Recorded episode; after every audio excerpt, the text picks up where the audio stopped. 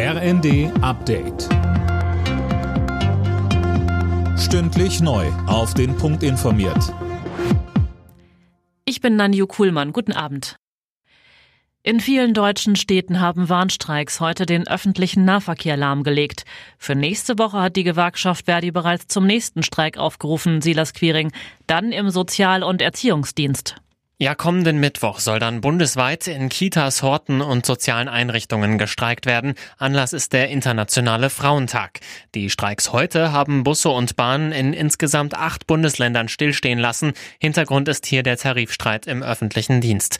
Ebenfalls auf der Straße waren die Klimaaktivisten von Fridays for Future. Sie marschierten erneut zum globalen Klimastreik. In Deutschland gibt es künftig weniger bürokratische Hürden für erneuerbare Energien. Bundestag und Bundesrat haben heute ein entsprechendes Gesetz verabschiedet. Es sieht deutlich einfachere Genehmigungsverfahren für Windräder und Solaranlagen vor. Der ukrainische Verteidigungsminister Resnikow zeigt sich optimistisch, dass die Ukraine den Krieg in diesem Jahr gewinnen kann. Ich sehe die Situation auf dem Schlachtfeld und ich sehe wirklich, dass es eine Chance gibt, sagte er der Bild-Zeitung. Verhandlungen mit Russland lehnt die Ukraine weiter ab. Die kann es nur unter einer Bedingung geben, so der ukrainische Botschafter Markiew im ersten.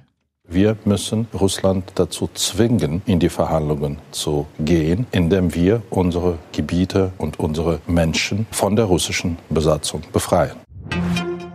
Bei der Ski-WM in Slowenien hat der deutsche Skiverband die mittlerweile zwölfte Medaille eingefahren. Die Männerstaffel im Langlauf gewann überraschend Bronze. Beim Springen am Abend ging der DSV allerdings leer aus. Eisenbichler landete als bester Deutscher nur auf Platz 5. Alle Nachrichten auf rnd.de